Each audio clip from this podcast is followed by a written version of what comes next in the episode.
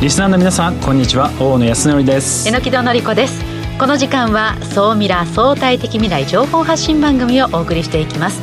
ニュースや情報をもとに仮説を立て予測することが可能な相対的未来につながるヒント総ミラをいち早くリスナーの皆さんにお届けしていく情報番組です。パーソナリティは大野康則さんです。よろしくお願いします。よろしくお願いします。そして総ミラを盛り上げてくださるのは日本能率協会総合研究所マーケティングデータバンクエグゼクティブフェロー菊池健司さんです。はい、えー、菊池健司です。よろしくお願いします。今日はとっても大切なランキングデータをまたご紹介したいと思ってます。楽しみにしています。さあそして本日の未来コンパスゲストはこの方です株式会社デジタルナレッジ代表取締役 COO 吉田自由児さんです。よろしくお願いいたします。よろしくお願いいたします。国内有数のですね e ラーニングソリューションを提供する企業でまさにですね今の e ラーニングを裏方で支えている企業になります。この後ですね e ラーニング市場後半ゆっくりお話をお聞きしたいなと思っております。コロナで e ラーニング市場どう変わっていくのか、はい、お聞きしたいですさあこの番組は YouTube でも配信しています。YouTube はラジオ日経の番組サイトからご覧いただけます。こちらもぜひチェックしてください。それでは番組スタートです。この番組は日本能率協会総合研究所 JMA システムズ日本マイクロソフトの提供でお送りします。総ミラートレンド。総ミラートレンド。このコーナーはビジネスの最新ニュースを大野さんがピックアップそして解説していくコーナーです。よろしくお願いします、はい、よろしくお願いします、えー、今週のトレンドです。えー、蓄電池市場がですね非常に活発になってきました、はい。えー、自然エネルギーを爆発的に普及させるための事業を展開するですねパワー X という会社があるんですけど、うん、総ミラでね半年前か1年前ぐらいに扱ったんですけどあの電気で動く船みたいなものをあのやってる会社なんですけれども、はい。今日ですね日ガスとか日本郵船とか大手企業を10社からですね資本業務提携と資金調達をいたしまして、うん、日本最大のですね蓄電池の工場をこれからまあ作ると。そうですか。いや大野さん蓄電池今ね暑いです。暑いですよ、ね、いや要は今自然エネルギー自然エネルギーってこう言ってますけどやっぱり自然エネルギーを実施する上において蓄電池絶対に必要なんですよ。なんでかというと自然エネルギーって不安定なんですよね。風が吹く時もあれば止まる時もあるし晴れる時もあれば雨降るで。やっぱり不安定な時にその大量にこう例えば晴れてる時にえ出た電力っていうのはやっぱり溜め込んでおかなきゃいけないので蓄電池って非常に注目されてるんですが日本の企業ね弱くなっちゃってるんですよね。今世界で強いのは中国そしてアメリカ？えっ、ー、と韓国。韓国そうなんですよ。韓国がですね今結構伸びてきてまして、ええ、あの韓国とと中国ですね。この 2, 2国がもうかなり強いというように今状況になっているというような感じですね。で日本がねシェアをね半分ぐらい落としちゃってるんですよ、うん、そんな中、まあ、彼らがね今奮闘してるのでこれから自然エネルギーっていうのが大きく動いていくんじゃないかなと思ってます、はい、さあそして。はい、えー、続いてはですね培養肉です。培養肉、はい、あのー今は実証実験みたいなものが非常に多いんですけれども、はい、なんとシンガポールであのもう実際にフードデリバリー頼むと培養肉届いてくるあなるほど。えもうそのお肉のお料理がというよりはお肉が届くんですか？あのサラダとか餃子とかチャーハンとかまあ、その中に入ってるっていう、はい、ええで今ですね世界でこの培養肉って非常にまあ注目をされておりましてその中でもすごく先進的に走ってるのがシンガポールなんですよね。でシンガポールがなんでそんな世界に先駆けてでなかなかこのね培養肉ってちょっと怖いじゃないですか。食べたことないものだから体に害があるんじゃないかみたいなちょっと怖いんですけれどもシンガポールはいち早く政府がそれを認証して進めてると、うん、でなんでかっていうとですねあのコロナで、はい、あの彼らってあの9割を輸入に依存してるのでサプライチェーンが遮断されて食料が一時的に入ってこないという危機的な状況になっちゃったわけですよね。なので食品自給率を2030年までには30%にしようと政府が決めたんですけど、はい、シンガポールってなんかこう畑あるイメージとかなくないですか、まあ、まあ国土めちゃくちゃ小さいですから、ね,、国土がですね、うん、農業に耐えられるのはたった1%ぐらいしかないので、これはフードテックとかアグリテック力を入れていこうというので国がですね次世代有望産業としてスタートアップを育成しようって決めたんですね。国の支援が。そうなんです、はい、そこに対してね、まあ、8000億米ドル。ものすごい、まあ、もう数兆円数十兆かそれを2030年まで今投資をするっていうような形でこだわってるのがもう3つなんですね、はい、1つは、えー、都市型あ農業、まあ、植物工場ですね。次はあの水産養殖。陸上養殖みたいなものですね、うん、で3つ目が培養っていうこの3つをですね力を入れて政府としてもあの育てていこうと。でそれをですね周辺国あの国にもまあ輸出をしていこうというので今ものすごく力を入れてやってるんですよ。自給率上げるだけではなくて本当輸出をしていくそうです。それをまあシステム化することで、はい、ビジネスとして大きくできるということで。でやっぱり日本政府としてもこれあのすごく参考になるのかなと思っていてまあその最大85%、えー、それにかかる費用を負担するとかベンチャー企業を育成するためのアクセレータープログラムだとか税金を安くするとかですね。あと海外から投資をより呼び込むための施策っていうのも非常に力を入れてやってると。なのでまあ今後シンガポールはですね世界にフードテックをまず牽引していくようなこれが国になっていくのかなというふうに思ってます、はい、でただですねちょっと頑張ってほしいのは日本やっぱりあの食強い国だったのでもともとは、なのでやっぱりその今の食品関係の仕事をやってる方たちはですね新しいそのフードテックっていうところで、ね、こう一旗上げるんだっていう形でですねガンガンチャレンジしていただければなと思います。さあそして今週の世界初のニュースお願いいたします。はい、えー、今週なんですけれどもテラスペースという、まあ、会社がですね、うん、あの紙でできた人工衛星を作りました紙ですか？そうなんですよ。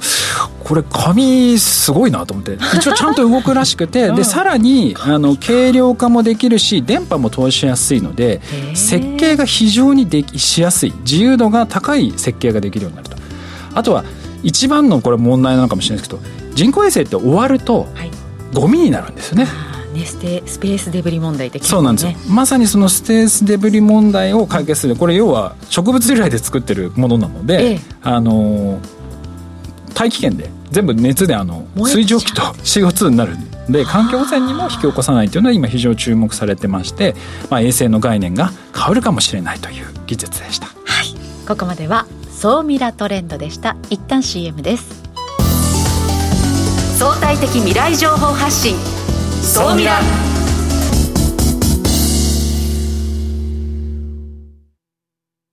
経済価値観テクノロジー。激変する世界に生きる全ての人々がより良い未来をつかみ取るために。マイクロソフト Azure はビジネスにご活用いただけるクラウドサービスです。既存システムから乗り換えたいスタートアップでコストを抑えたい方。プログラミングフリーで今すぐ使える AI から RPA まで。12ヶ月間無料でお試しも可能まずは「総ミラ」ウェブサイトバナーをクリック総ミラー総研教えて菊池所長最新データから未来がわかる総ミラ総研教えて菊池所長のコーナーです。菊池さんよろしくお願いします。はい、今日もよろしくお願いします。はい。では早速お伝えしていきましょうか。はい。で、今年もこのデータが発表になりました。いやこれはですね、毎年楽しみにしてます。うん、もしかしたら、世界中にあるいろんなデータの中で一番注目して見てるかもしれない。ということで、ご紹介しましょう。今日ご紹介するのは、アメリカ CNBC。ちょうど、バイデンさんが来日をされてますね、今。はい。CNBC が、ディスラプター50。今年も来ましたね。はい。ラジオでお楽しみの皆さん、CNBC ディスラプター。ですね。ディスラプターは DISRUPTOR というスペルになりますけども、うん、50、ディスラプター50というのは、これからテクノロジーの力で既存の業界を劇的に変えていく50社ランキング。はい。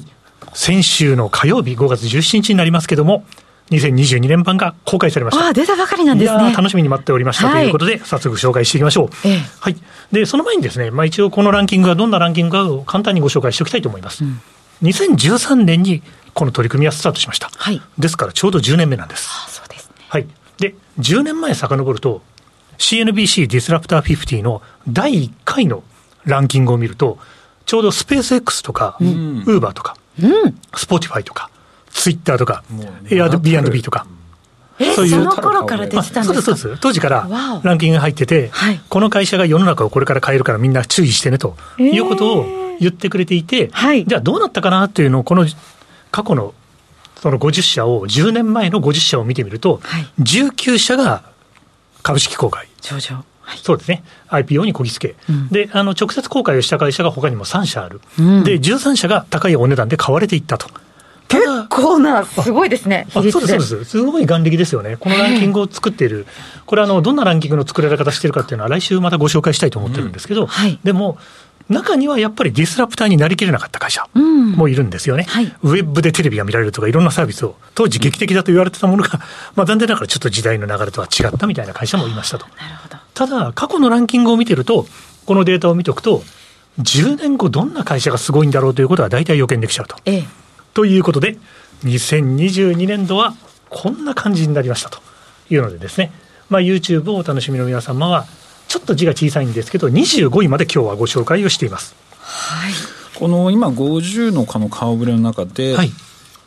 菊池さんが注目する企業は？あそうですね。実はあの来週ですね菊池の注目ベスト3というのを紹介する予定なんですけど なるほど。やっぱり1位のフレックスポートっていうですねそうですね。世界の物流を劇的に変えてる会社っていうのは大注目していてでまさか1位になるとは正直思ってませんでしたでも世界の投資家の流れを見てもアナログ色の強い物流の業界を ICT の力で劇的に変えるという意味で、この会社が筆頭格に選ばれたっていうのが、まあ、やっぱり第1位で、まあ、ベタな感じになりますけど、エポックメイキングだなと思います。あとはですね、うん、第5位に、ギルドエデュケーションというですね、はい、ギルドエデュケーション。ここはあれですね、福利厚生の一環として社員教育にフォーカスを当てて、あ。の急成長を遂げている会社で、ギルドエデュケーションというのは教育分野的にも面白いかなというふうにですね、はい、今日吉田さんゲストで来てくださってるので、いいラーニングね、はい、あの突然触れてみたという感じでございます。あと、ちょっと注目したのは4位のキャ,、キャンバ。キャンバ、キャンバそうですね。キャンバ。これあの、あれですね、チラシとか、なんか、はい、なんだろう、インスタグラムとかの写真の編集とか簡単にしてくれるやつですね。はい、結構、日本だと KDDI とかがそうですね出資してたりとかする会社ですよね。そうですね。そういう意味では結構あれですよね。あの日本企業もあの素晴らしい目利きの方がいらっしゃって、投資家の観点から、この辺の会社はめちゃくちゃ面白いよねというようなことでですね、うん、あの相当チェックがされていて、うん、そうなんです。この50社の中にですね、いやー、とびっきり楽しそうな会社、会の会社にも、この会社って劇的に多分変わりそうだねっていうところがあって、まあ、先週出て今週にかけていろいろ研究をしてますけど、もう少しだけ研究の時間をいただいて、来週、ですね、ちょっと私がチョイスしたベスト3みたいなものをですね、皆様に共有させていただきたいなと思ってます。この流れって、日本の注目企業をも、こう、未来予想できるランキングでもありますよね。そうですね。あのやっぱり見ていただきたいのはあれなんですよね。アメリカは強いなって感じがあるんですけど、はい、これあのアメリカの企業だけではないので、世界でどんな企業がランクインしているかっていうのは注目だと思います。はい、あとやっぱり何の業種が多いか。うん、つまりその業界が劇的に変わっていくというシグナルになるので、まあ、今日のまとめとして少し触れておきたいと思うんですけど、はい、えーと、YouTube をご覧の皆さんは次のページになりますね。はい2022年度のランキング50社を見て率直に感じたのは物流業界の激変の予感です。えー、50社中10社が物流の会社。うん、次に来るのがヘルスケア。えー、8社が医療系のですね、会社になります。あとは実はですね、金融、フィンテックとか、うん、あとは教育ビジネスに変革をもたらすような会社さんとか、うん、いや今回も実に楽しい顔ぶれが揃ってるので、10年後、世界の産業に影響を与える、まあ、ネクスト GAFA みたいなことがよく言われますけれども、その会社の予備軍が必ずこの50社の中にどっかに入ってると思います。来週も、これ1週間ではもったいないんでですね、うん、来週もこのデータを取り上げながらですね、えー、リスナーの皆さんと一緒に楽しんでみたいと思ってます。はい、ここまでは、総ミラ総研教えて菊池所長のコーナーでした。相対的未来情報発信。総ミラ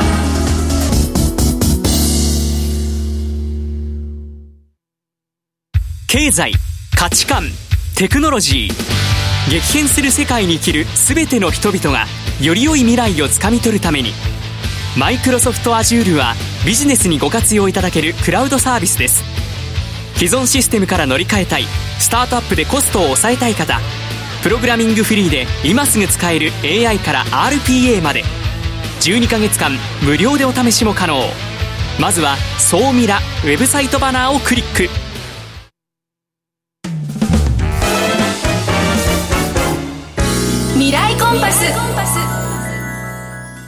未来コンパスこのコーナーは未来への羅針盤コンパスを手にすべく魅力あるゲストをお招きしまして最先端情報をお聞きしていくトークコーナーです。本日のゲストは株式会社デジタルナレッジ代表取締役 COO の吉田自由二さんです。よろしくお願いいたします。よろしくお願いいたします。あの国内有数の e ラーニングのソリューションの会社でありながら我々あの何をしてる会社かって意外に 知らなくて。ななんでかというと裏側でね作業されてる会社なんで、ね、今日ちょっと事業内容のところからいろいろお話をお聞きしていきたいなと思ってるんですが事業っていうのは今どれくらいのこう事業今展開されてるんですか？そうですね。あの私どもはあの主に、まあ、e ラーニングっていう後ほどまたご紹介するかもしれませんが提供させていただいてるんですけども我々としては3つの市場ということをメインのドメインにしています、うん、一つがあの塾さんとか、まあ、資格資格資格取得のためのスクールさんとかまあ、受講生が受講料をお支払いしてでそれでまあ教育サービスを提供するっていうサービスがあると思うんですけど我々はまあ商用 e ラーニングとかっていうことを言ってますけどもそういった、えー、っと商用の e ラーニングを提供しているマーケットとあと、まあ、通信制の大学をはじめとするような、え大学さんに対する提供しているっていうマーケットと、あと、日本では一番大きいんですけども、企業内研修として、企業の中で、社員の方、あるいはアルバイトさんの方を育成するための市場という、この3つの市場というのが、主な我々が捉えている e ラーニング市場になっています。その e ラーニング市場に、その専用のシステムとサービスを提供しているっていう感じはい、そうですね。私どもは、あのまあ、プラットフォーマーという立ち位置が一つありまして、まあ、ナレッジデリバーという名前なんですけども、まあ、e ラーニングでいうと教材を作ったりとか、で作った教材を使って勉強したりとかで勉強した結果を先生が評価するとかっていう、まあ、作って勉強して評価するというこの、まあ、PDCA サイクルみたいなものを回す必要があるので、まあ、そういった基本的なアプリケーションというのを開発してるんですが、まあ、我々の特徴的なところはそれをあのそのまま、まあ、パッケージの状態ですどうぞと渡すんじゃなくて、まあ、それを、まあ、カスタムメイドっていうんですかね、うん、それぞれのお客さんの高い教育ニーズであるとか、あるいはデザインのこだわりとか、あと多いのはあの、まあ、機関系のシステムとつなげたいとかっていうのもニーズがあるので、まあ、そういった各企業さん、各学校さんのニーズに応じたシステム開発っていうのを行っているんですね。ですから、ベースパッケージをベースにお客さんのニーズに合ったシステムを作ってでさらに教材作成とか運用の設計とか運用の実施ということを、まあ、幅広くワンストップで提供しているというのが我々のビジネスになっています。じゃあパッと見ユーザーからするとこれデジタルナレッジの使ってるっていうのはもう全く分かんない。はい、同じ商品使ってるんだけど、もう全然違うものにそうですね、例えばまあ競合他社さんであっても、裏で使ってるのは弊社のシステムでで、カスタマイズの方向性がそれぞれの考え方が違うので、うん、使ってみたら違うシステムなんだけど、でも実は、パワードバイデジタルナレッジっていうのは、結構あるかなと思います。じゃあもしかしたら私たちが、まあ、企業研修だったり、まあ、例えば何かで使っているその e ラーニングのシステムは、その後ろにデジタルナレッジがいる可能性が結構ありそうです、ね、多分高いと思いますね。多少あるかもしれません、そうですか、はい、でもそういうまあプラットフォームをまあ用意してそこ向け用に何かこうデジタルコンテンツみたいなものとかなんかそういったものもやられてたりするんですか？そうですね。あの私どもの特徴的なところは我々はあの学びの架け橋っていう言い方をしてるんですけども、えー、教材を作りたいという先生方とそれを勉強したいという受講生がいらっしゃったら、えーとそれを我々が橋渡しをするということをやらせていただいています。ですから我々、今スタッフの数が200人ちょっといるんですけども、その中には先生と言われる人は一人もいないんですよ。ですから我々は先生方がお持ちの、まあ、ノウハウとかコンテンツをどういうふうにしたら最適化されてデジタル化できるんですよっていうことを、まあ、えー、一緒にやらせていただくということを前提にしているので、ですから我々が持っているノウハウを提供するんじゃなくて、先生方のノウハウをいかに電子化するかというところのお手伝いをしているっていう形になります。ちなみにまあそれだけ今26年目でしたっけ、うん、27年目ですね。27年目、はい、はいまあ、だいぶまあ老舗でだいぶ今までにこうノウハウが蓄積してきてると思うんですけど海外に今進出みたいなものもされてたりするそうですねあの私ども、まあ、海外市場は以前から興味あったんですけどもここ最近の傾向としてはこの56年ほど非常に加速的に、展開してるんですけども、発展途上国に対する、教育サービスというのを提供させていただいています。で発展途上国っていうとあの貨幣価値が違ったりして現地でそのまま現金化できないのはあるんですけども我々はあの政府の ODA えー、日本政府が、えー、発展途上国に対して、まあ、あの支援をするという、それは金銭的な部分だけじゃなくて、日本の技術を提供するっていうのがあるので、そういった公的資金を活用して、今、あの中央アジアの、えー、キルギスとかウズベキスタンとかタジキスタンという、まあ、日本の方はあまりご縁がないかもしれませんけど、そういう国々とか、あとモンゴルとかアフリカとか、えー、南米とかですね、そういう国に対して、えー、日本政府と一緒に、まあ、教育サービスを提供しているっていうことをやらせていただいてます。それは学校で使われてるんですか？企業研修で使われてるんですか、はい、どこで使あの、様々なシーンがあって、えー、例えば、あの、えー、っと、学力向上のための放課後に、えー、学習てを提供するっていうことをやったりとか、あと国の公的機関の方々のトレーニングっていうところをやらせていただいたり、例えばあの中央アジアの、えー、キルギスっていう国でいうと、あの、税務局の職員に対する教育っていうのを、教育内容も日本の企業さんが作ったものを、我々がそれをシステムで提供するっていうことをやらせていただいたりしています。あともう一つ、あの、えっと、ウズベキスタンという中央アジアの国に、えー、2021年、今から、えー、2年前なんですけども、4年制の大学の JDU という、ジャパンデジタルユニバーシティっていうの略なんですけども、JDU という大学を設立させていただいて、今、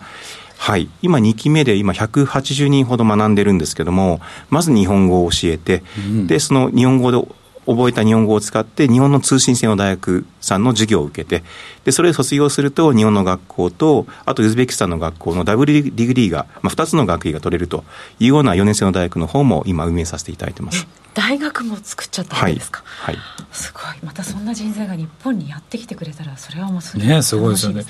え今その e ラーニングのソリューションとサービス系のものと海外進出。ビジネスでいうとどこが一番今メインになるはいあのやはりあの創業以来ですね我々はえーとまあ、ソリューションというか各お客さんに向けてシステムを開発をして提供するというところが一番あの大きい仕様になっております。であのこの2、3年で、まあ、コロナでだいぶ状況が変わったのかなと思ってるんですけど、このコロナの影響っていうのは、e ラーニング市場にどういう影響を及ぼしてますか、はい。あの私どもデジタルナレッジだけじゃなくて、あの業界関係者の方によく聞くお話でいうと、